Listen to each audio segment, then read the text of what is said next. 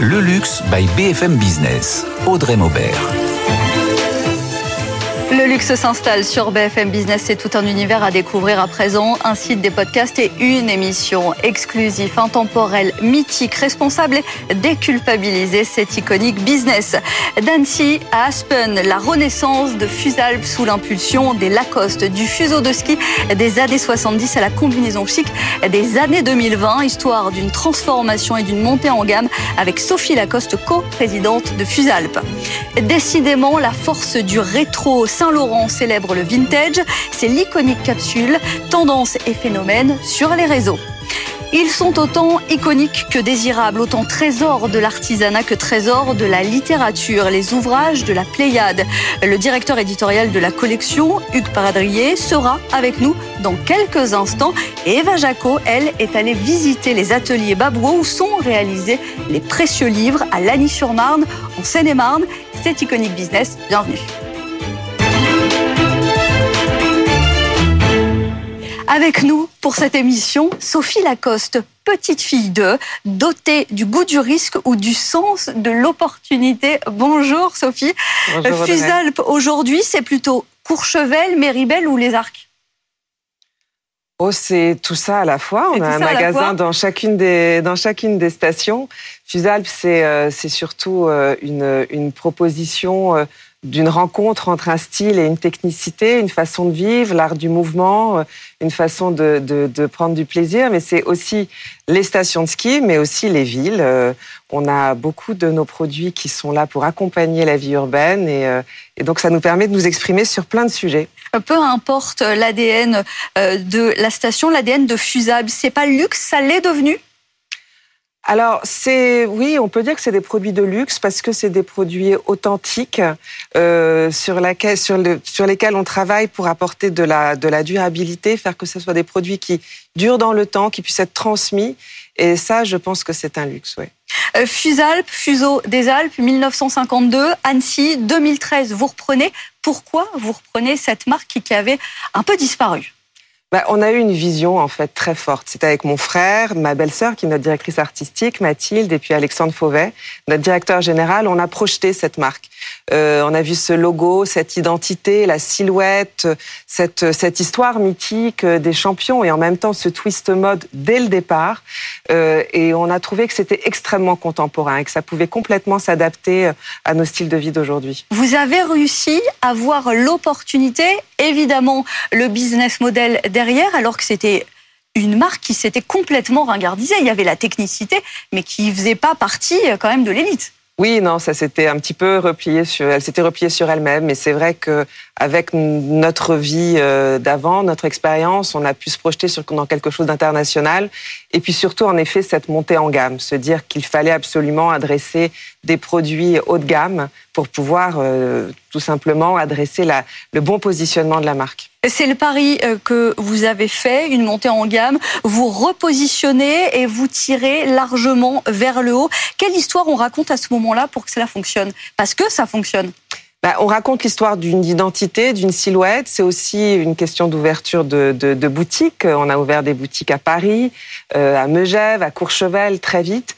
Et donc les gens ont pu se projeter dans cette marque et comprendre euh, qu'elle pouvait s'adresser à une clientèle très exigeante une clientèle exigeante, mais une clientèle aussi avec euh, des souvenirs, avec une nostalgie, parce que l'affect et l'imaginaire a beaucoup fonctionné au démarrage. Oui, complètement, et ça nous a énormément aidé. On avait des gens qui, qui passaient le, leur tête dans la boutique en nous disant oh, Fusalp, ça existe encore, mais je me souviens, mon fuseau que j'ai eu à Noël quand j'étais petit. Et ça, ça nous a aidé avec les clients, avec les gens qui venaient, mais même aussi avec les professionnels, les acheteurs qui avaient un très beau souvenir euh, de Fusalp dans les années 70, euh, leader du marché à ce moment-là, vraiment, et euh, de cette identité qu'il pouvait transposer pour aujourd'hui. Et ça, ça a été toujours une bienveillance vis-à-vis -vis de ce projet qui nous a beaucoup aidé.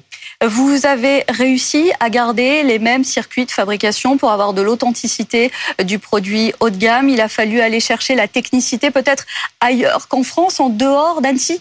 Oui, oui, c'est certain. Quand on est, quand on a racheté l'entreprise, plus rien n'était produit, même en Europe. Mm -hmm. euh, on a aujourd'hui un atelier de R&D qui est dans nos locaux à Annecy. On travaille beaucoup, beaucoup. Il y a plus de 6000 tests qui sont réalisés chaque année. Euh, on a un atelier de patronage chez nous, donc vraiment toute l'élaboration du produit est faite chez nous. On a des matières très techniques qui peuvent être coréennes, japonaises, qui sont faites pour nous, en collaboration avec nous, des matières suisses aussi. Et ça, c'est un travail euh, très, très, très, très minutieux. Euh, il y a eu euh, ce pari de la montée en gamme. Euh, on est resté sur de l'imaginaire des années 70, 80. On va voir que il y a justement un effet à l'heure actuelle hein, du rétro assumé, du vintage. On voit ça avec l'iconique capsule tendance et phénomène des réseaux. Du rétro assumé donc du vintage proclamé. Saint-Laurent célèbre lui aussi le vintage dans ses boutiques rue Saint-Honoré à Paris et sur son emblématique boutique de Rodeo Drive à Los Angeles. Iconique capsule, c'est avec Eva Jaco. La boutique Saint-Laurent, rive droite, située rue Saint-Honoré à Paris, et celle de Los Angeles sur Rodeo Drive célèbre le vintage. Les années 70 à 2000 sont racontées à travers des vêtements, des vinyles et des livres. Une idée développée par le directeur artistique de la maison, Anthony Vaccarello, à la tête du département dédié aux arts créatifs et culturels. Au sein de ces corners au style rétro, on retrouve une collection de t-shirts en édition limitée avec des reproductions de l'artiste Keith Haring dont ses dessins sur le Fresh Festival et Stop Heads dessinés dans les années 80. Pour les amoureux de la technologie et du son, une exposition de Brown Audio Vintage organisée par System Studio retrace les designs des chaînes IFI et vinyles. Et puis Saint-Laurent s'appuie sur la culture cinématographique chinoise en exposant les œuvres du photographe Lin Ximpeng où se mêlent rêve, poésie, solitude et mystère. Sophie Lacoste, la frontière est désormais plus floue entre euh, vêtements de ski et vêtements qu'on arbore euh, au quotidien? Oui, complètement. On travaille beaucoup sur des vêtements très polyvalents qui peuvent être achetés pour skier, mais qui peuvent complètement être portés à la ville. Même certains, certaines vestes qu'on avait pensées pour le ski, en fait, ne sont absolument pas portées au ski, mais que à la ville. Euh, et ça, c'est absolument une promesse qui est très importante. Mais on, élabore aussi des produits qui sont faits que pour la ville et pour l'été beaucoup d'occasions de porter. Pour que la marque aussi perdure sur l'ensemble euh, des saisons. Et puis de l'autre côté, il y a l'importance de l'expérience. C'est ça aussi la montée en gamme. 60 boutiques, dont une quarantaine en France. Euh, quelle proportion de vente à l'export à l'heure actuelle? On est à 30% à l'export. 30%, mais des boutiques prometteuses avec cette clientèle ultra exigeante, notamment aux États-Unis avec euh, cet énorme marché New York et Aspen pour les boutiques tout à fait. C'était, il fallait absolument aller s'implanter là où la clientèle est la plus exigeante pour pouvoir vraiment euh, montrer euh, ce qu'on était capable de faire. Et c'est Aspen et, Madison Avenue, c'est la même population qui peut voir la boutique, une boutique fusable dans les deux endroits et donc trouver vraiment une, un intérêt euh, pour la marque. Exigeante, ça veut dire qu'il faut se faire adouber pour rester, pour perdurer sur ce marché? Ça veut dire qu'il faut faire des produits parfaits, en fait, des produits absolument impeccables, être extrêmement exigeant sur ce qu'on propose, sur le service et être prêt à vraiment euh, euh, prendre, prendre des risques même sur les produits pour pouvoir proposer quelque chose de, de, de, de parfait. Avec des prix qui sont du même ordre en France et sur le marché américain, c'est assez uniforme? Oui, c'est la, la, la, même gamme de prix. Après, évidemment, c'est plus cher aux États-Unis parce qu'il faut qu'on les apporte là-bas, euh, mais c'est les, les, mêmes échelles euh, de prix, bien sûr. C'est-à-dire, on est autour, euh, on est autour grossièrement, je dirais, un panier, un panier moyen autour d'un millier d'euros. Oui, un petit peu moins, c'est 800, 900 euros. Euh, on a une cœur d'offre autour des 900 euros pour un blouson. Et c'est toujours la quête d'une autre clientèle, d'une nouvelle clientèle. Ça fait des années que cela dure. Ça passe aussi par des collaborations. Dans votre cas, Colette, Chloé, Zénith et Pucci, c'est la tour Arte, moins de pièces mais plus onéreuses. Ce sont Nathan Cocampo, hein, de très très belles euh, opérations qu'on va voir euh, avec vous, parce que que ça soit au niveau du sport, du ski notamment, elles foisonnent ces collaborations. Il y vraiment à la tête, comme la collaboration entre Boss et Perfect Moment, un pull en laine mérinos parfait pour descendre les pistes en gardant la performance et l'ADN de la marque de vêtements de ski, ou encore la collaboration entre Fusalp et Pucci. Et cette combinaison de ski, la Maria Pucci à 1390 euros, qui assure allier performance, extensible et coupe-vent, le tout dans un style 70s, comme on peut le voir. Comme on peut le voir. Enfin, on peut aussi parler de la collection après ski par Adidas et Gucci. Bottines, masque de ski, bonnet, sac. La collection est complète. Bon, Adidas qui n'en est pas à son coup d'essai. C'est pas le seul d'ailleurs, hein, comme ses concurrents Nike ou encore Puma. Alors pour Adidas, on pense aussi à Prada, à Balenciaga. Comptez 18 000 euros pour la veste de sport Balenciaga Adidas. Et regardez ce cliché, une boîte à chaussures turquoise marquée de la marque Nike. On l'a vu beaucoup sur les réseaux. Cette couleur, c'est la couleur emblématique de Tiffany, une, une collaboration autour de, de basket, l'Air Force One, un modèle inédit à 340 euros. Et dans la même lignée, la collaboration entre Cochet et Puma, une quinzaine, une quinzaine de pièces sportwear version haute couture, avec aussi des sacs de sport et des sneakers. Nathan, si on fait un peu le bilan, ce sont des collaborations gagnantes, gagnantes pour les marques avec ces collaborations, les marques de sport attirent un nouveau public. La frontière entre sport, lifestyle et mode est de plus en plus floue. Semelles renforcées, fabrication high-tech, tissus innovants. Côté marque de luxe, l'enjeu est de gagner en confort en alliant mode et performance et d'aller chercher de nouvelles cibles. Merci Nathan Cocampo. Euh, Sophie Lacoste, c'est complètement gagnant-gagnant dans votre cas. Quatre collaborations sur ces dernières années, cette dernière avec Pucci c'est vraiment du 100% gagnant? Oui, vraiment, vraiment. À chaque fois, c'est on apporte nous une technicité, un usage différent. On ne le fait qu'avec des marques quand il y a une, une, entente avec les mmh. gens qui les dirigent. C'est vraiment pour nous, c'est très important. On est, on, c'est une entreprise familiale, on est une équipe, on aime aller travailler avec joie. Donc il faut que les gens avec qui on le fasse, il y ait quelque chose qui se passe, que ça ait du sens. Emilio Pucci était, euh, faisait partie de l'équipe italienne de ski, était moniteur de ski lui-même. Donc le ski était dans l'ADN de la marque. Et quand la, nouvelle euh, directrice artistique Camille Micheli est arrivée, elle est venue nous voir et, elle avait envie de faire quelque chose euh, avec nous et ça nous a semblé formidable. Quand on voit ces, imprimés, c'est très joyeux et ça apporte quelque chose en plus à notre gamme. Et, c'est un clin d'œil aux années 70 justement, à l'histoire euh, de Fusalp notamment. Est-ce qu'il y a d'autres projets encore, une gamme encore plus exclusive qui serait dans les tuyaux? Alors, on travaille toujours sur des pièces assez exclusives, mais c'est vrai que là, pour l'instant, on est en plein dans cette collaboration Pucci. On a une collaboration avec Zénith aussi pour fêter les 70 ans de Fusalp qu'on a fêté l'année dernière. Euh, et on a fait une très jolie montre et des vêtements. Et ça, déjà, c'était un, un bel accomplissement. Chaque semaine dans Iconic Business, les iconiques de l'invité, c'est tout de suite.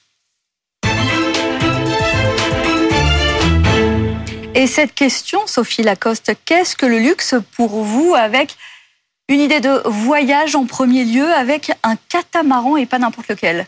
Oui, oui moi j'aime beaucoup euh, euh, naviguer et j'ai la chance de temps en temps de pouvoir faire du catamaran. Et c'est ce catamaran-là, je trouve que c'est le, rêve absolu. Euh, si je peux aller passer des vacances sur ce bateau, je pense que ce serait d'un luxe et d'un et d'un confort, enfin d'une le luxe, c'est des moments privilégiés. Et ça, je pense que c'est des vrais moments privilégiés dans la nature et dans la mer. C'est ce qu'on retrouve justement dans votre sélection. Il y a certes en numéro 2 pour être un peu corporate et pour défendre la marque, vous avez répondu la veste femme Fusal Montana. En même temps, c'est un collector chez vous. Oui, c'est vraiment une pièce totalement iconique. Euh, qu'on adore euh, présenter parce que c'est ce stretch qui apporte l'aisance, qui fait vraiment partie de l'ADN de Fusalp, cette silhouette et en même temps la chaleur. Donc je pense que ça correspond vraiment à, ce que Fusalp euh, est.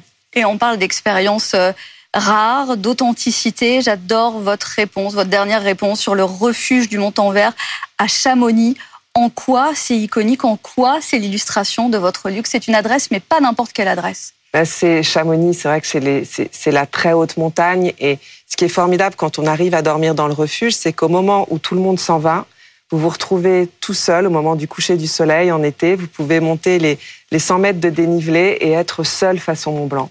Et ça, je pense que c'est euh, ce qui permet, dans les moments euh, plus compliqués de l'année, de se ressourcer, de se souvenir de ce moment-là et de se dire, voilà, là, c'est un moment de plénitude et de respiration. C'est ça le vrai privilège. Merci Sophie Lacoste, Sophie Lacoste, co-présidente de Fusalt. Merci d'être venue nous voir dans Iconic Business. Merci beaucoup. Merci Audrey. Tout de suite, les désirables de la semaine, tout ce qui nous a fait envie, séduit et intrigué ces derniers jours.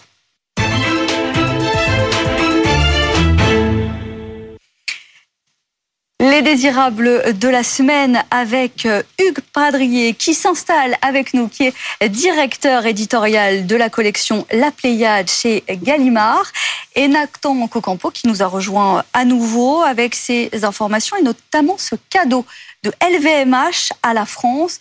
Pas n'importe quel cadeau, un tableau. Oui, partie de bateau de Gustave Caillebotte, euh, représentant un homme sur une barque au premier plan. Un tableau à 43 millions d'euros offert par Bernard Arnault, donc au musée d'Orsay, un mécénat exclusif d'LVMH pour, je cite, continuer de préserver et de faire rayonner le patrimoine artistique et culturel français. Et vous nous avez sélectionné une nouvelle adresse à Paris, Nathan. Une nouvelle table gastronomique honore la dernière création du chef Thierry Marx. Ça se situe aux rues du Faubourg Saint-Honoré.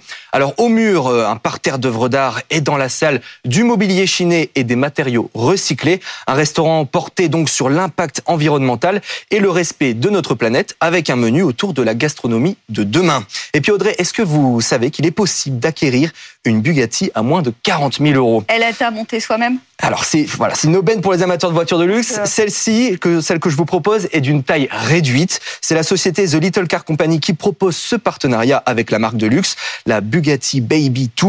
Et alors c'est un modèle réduit électrique de la Type 35, une petite voiture à personnaliser en ligne.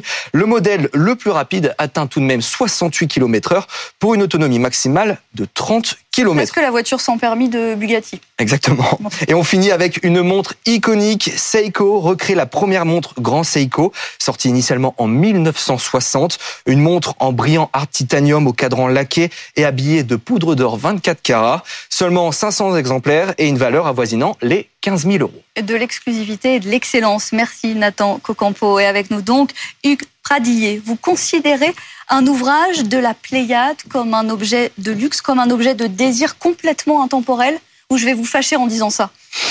Non, on, ne considère pas une Pléiade comme un objet de luxe, ça ne nous viendrait pas à l'esprit, mais comme un objet nécessaire, non pas un objet superflu. Et d'autre part, si luxe il y a, c'est un luxe discret et accessible. C'est-à-dire qu'au fond, euh, nous ne cherchons pas à privilégier la rareté ou l'exclusivité, mais la plus large diffusion pour les auteurs que nous croyons devoir inscrire au catalogue.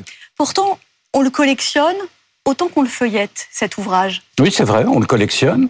On collectionne euh, la collection dans son ensemble ou par catégorie. Euh, les couleurs de reliure favorisent euh, des classements élégants et des choses les bibliothèques. de ce genre, voilà, dans les bibliothèques. Cela dit, nous, nous travaillons tout de même pour des lecteurs avant tout, et le mal que nous nous donnons plusieurs années de travail, hein, tout de même, pour préparer un titre, est lié au fait que ben, nous souhaitons proposer des éditions de référence, mais des éditions de référence qui soient aussi de beaux objets. On va détailler ça avec vous, bien sûr. Et justement, Eva Jaco est allée pour Iconic Business dans les ateliers Babouo, là où sont reliés les précieux ouvrages. Reportage à Lagny-sur-Marne.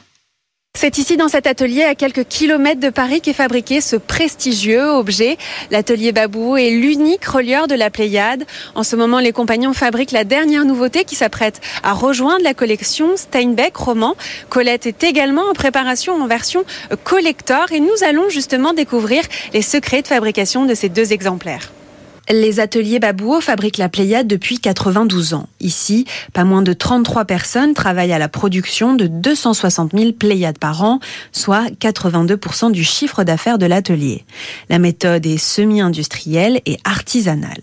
Première étape, l'assemblage. On superpose les cahiers de papier Bible les uns sur les autres dans le bon ordre. Deuxième étape, la couture. On passe un fil entre les différents cahiers pour obtenir le livre cousu.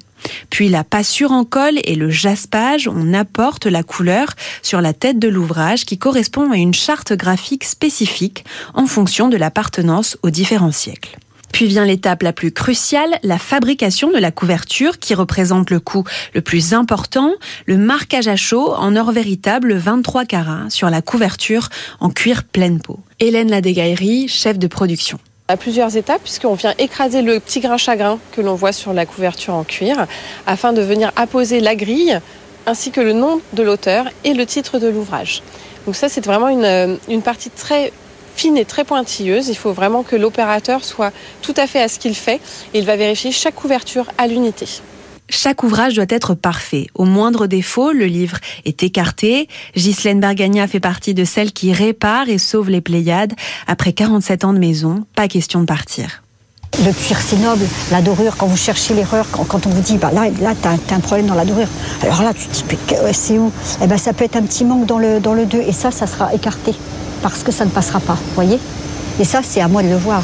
C'est à nous de le voir. Mais le volume, il sera sauvé. Donc c'est le principal. Ce métier d'art est rare et les ateliers Babou peinent à recruter de nouveaux talents. Il n'existe que très peu de formations. Hugues Pradillet, on peut dire que vous êtes autant garant du savoir-faire artisanal que du patrimoine culturel. Le savoir-faire artisanal, c'est celui de notre partenaire, donc, et de notre fournisseur et partenaire Babouo. Euh, nous, nous avons un autre savoir-faire hein, qui est de proposer des, des éditions euh, qui soient destinées au plus large des publics, mais qui présentent aussi des garanties de sérieux que requièrent euh, les spécialistes. Donc nous ne destinons pas nos livres aux spécialistes, mais il faut que les particuliers, les amateurs de lecture qui nous font confiance, trouvent la qualité réservée à des spécialistes. Le plus grand nombre, combien d'auteurs dans la Pléiade à l'heure actuelle? 280 et quelques pour 660 et quelques volumes. Est-ce que vous pouvez m'expliquer comment se passe la sélection? Ça m'intrigue. Quels sont les critères? Comment on choisit le futur auteur qui rentrera dans certaines des collections? Ah, C'est une question très délicate, évidemment. Hein. C'est très subjectif. Il n'y a pas de comité, il n'y a pas d'enquête, il n'y a pas de panel, euh, il n'y a pas... Non. Il y a simplement la volonté de proposer des auteurs et des œuvres durables. Quand on entre au catalogue de la Pléiade, euh, on y entre pour 30, 40, 50 ans. Ce qui veut dire que ça nous met à l'abri des effets de mode, euh, de ce que j'appelle volontiers les reines d'un jour, des auteurs qui, dont on parle euh, une saison et puis qu'on va peut-être oublier ensuite. Nous avons, c'est après tout la définition d'un classique, nous avons du goût pour les auteurs qui échappent à leur époque et qui appartiennent autant à cette époque, la leur, qu'à la nôtre. C'est-à-dire qui restent présents pour nous et voilà, nous pouvons estimer que lorsque nous faisons un choix de ce genre, choix généralement exigeant, eh bien, euh, ces auteurs vont rester lus pendant plusieurs décennies. À côté de ça, euh, il est question de goût aussi. Hein. Ce sont des personnes qui décident. C'est Antoine Gallimard qui prend la décision finale euh, sur des propositions qu'on peut lui faire.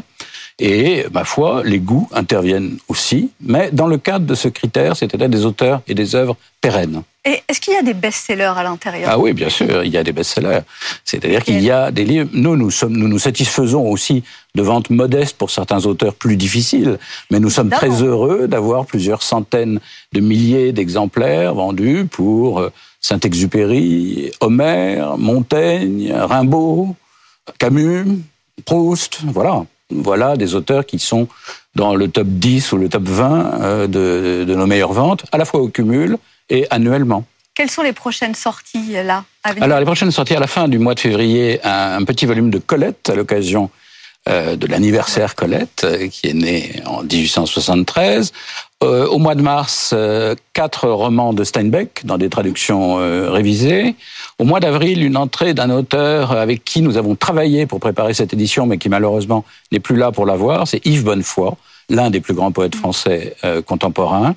Et au mois de mai, deux volumes d'une nouvelle édition des œuvres, des romans de Céline, euh, prenant en compte les découvertes de 2021, c'est-à-dire les milliers de pages manuscrites qui ont été révélées l'an dernier. Et c'est un sacré rythme finalement. Est-ce que finalement on a des temps forts comme une maison traditionnelle d'édition, des rentrées littéraires, deux séquences dans l'année, où ça se distille différemment? Nous avons des temps forts qui nous sont... Enfin, le premier nous est propre. C'est la quinzaine de la Pléiade, parce que nous proposons à la mi-mai, et pour une durée d'une quinzaine qui s'étend plutôt euh, jusqu'à un mois le plus souvent, nous proposons un album lié, donc les deux volumes de Céline sont accompagnés d'un album Céline, un album iconographique. Et puis, euh, une deuxième période forte qui, naturellement, ne nous est pas propre, c'est celle de Noël, parce que la Pléiade, on se l'offre, mais on l'offre aussi beaucoup. Et donc, voilà, au moment de Noël, c'est un autre moment fort. Je peux permettre de vous poser la question quel est votre ouvrage préféré, votre auteur ah préféré C'est une question très délicate. C'est une question délicate. Euh, je vais répondre néanmoins. Euh, J'emporterai volontiers un volume de Faulkner avec moi. Merci Hugues Pradier, directeur éditorial de la Pléiade Collection chez Gallimard. Merci d'avoir été dans Iconic Business. Iconic Business, le luxe par BFM Business, exclusif, intemporel, mythique, responsable et déculpabilisé toutes les semaines sur BFM Business et dès à présent sur le site et les réseaux. Iconic Business, le luxe by BFM Business.